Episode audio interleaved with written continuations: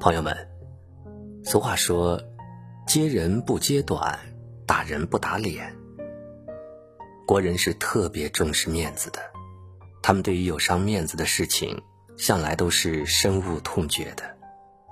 因此，生活中大部分的人都不乐意听到别人对自己的批评，他们觉得别人批评是一种极为丢面子的事情。但是呢？在这人性诡谲、云雨无常的世界中，若无一人及时点醒你、批评你，你又如何在复杂的市局中找到自己该行的路呢？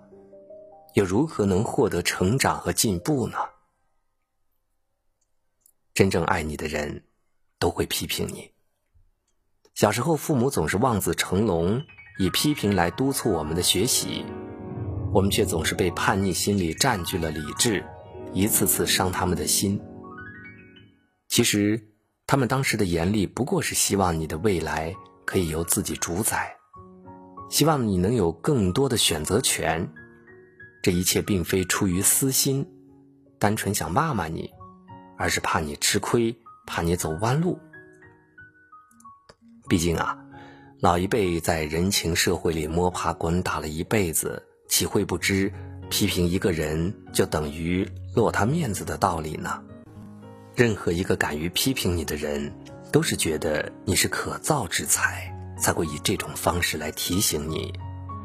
若觉得你真无药可救，又岂会浪费口舌呢？但凡你有一点值得拯救的希望，这些真正关心你的人都会选择大声责骂、批评，来让你。醒悟过来。正如作家郑渊洁曾说：“毁掉一个人最好的方法就是放纵他的缺点。能直言不讳的指出你缺点的人，才是真正爱你的人。那些整天在你跟前奉承、时常把你吹上天的人，往往都是真正在看你笑话的人。千万要有自知之明，不要随之起舞。”否则会摔得很惨。要明白，甜言蜜语不过是一种温柔的陷阱，只有批评，才能够让一个自负的人幡然醒悟。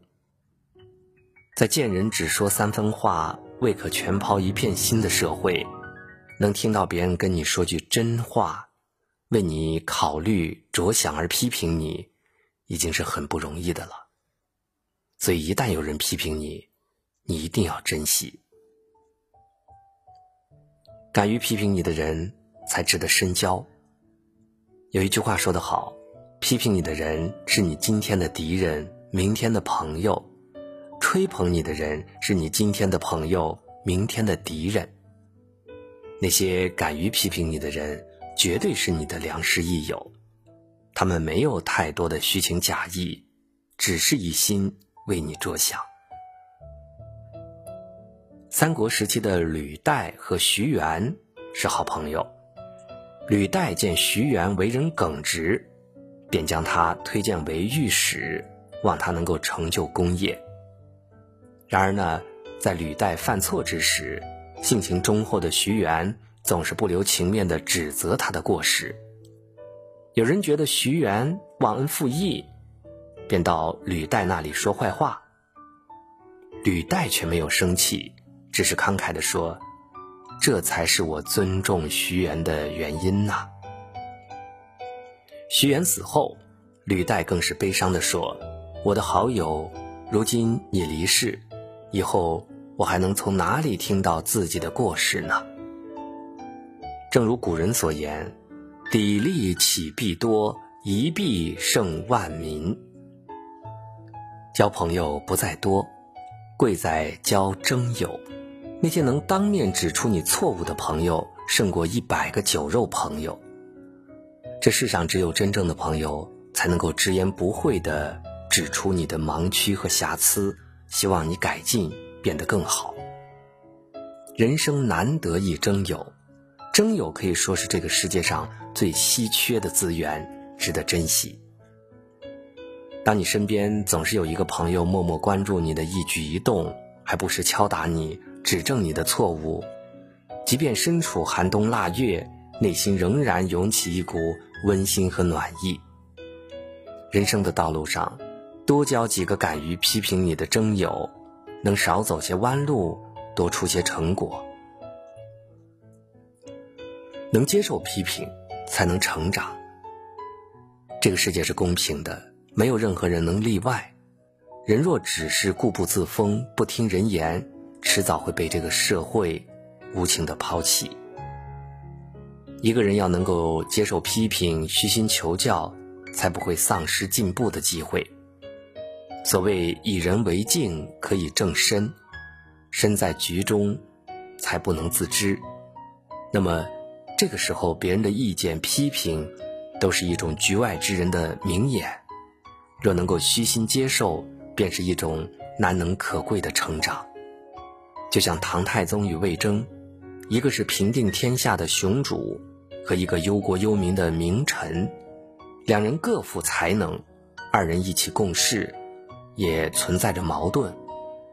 魏征总是直言劝谏，一点不顾及帝王的尊严，常常将李世民骂得狗血淋头。而李世民一开始也不喜欢魏征，可当他醒悟后，他才知道，这样的大臣才是他需要的。如果没有魏征这样的大臣提醒李世民，他又怎能知道自己的错误呢？如果所有的大臣都只知道歌功颂德，或许再英明的皇帝也会迷失方向。其实，当你做错了事，还有人主动批评你，是一件好事。毕竟，兼听则明，偏信则暗。能够吸取别人的意见，接受别人的批评，才能够真正的明辨是非。而一个敢于直言、时常提醒自己的人，都是对事不对人的。但他们这份较真儿，却是我们成长路上必备的砖瓦。批评有时候更多的是一种礼遇，受到的批评越多，失误也就会越少，进步也就会越快。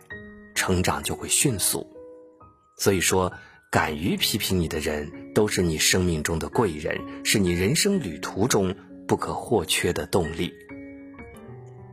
朋友也好，亲人也罢，有一个能批评你且时常关注你的人，都是一种难能可贵的。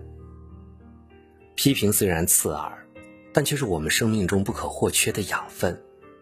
你要懂得。感谢批评你的人，是他们让我们学会了坚强，学会了不断修正自己、完善自我。是他们无谓的批评，不仅让我们成长进步的更快，更能够锻造我们容人的度量。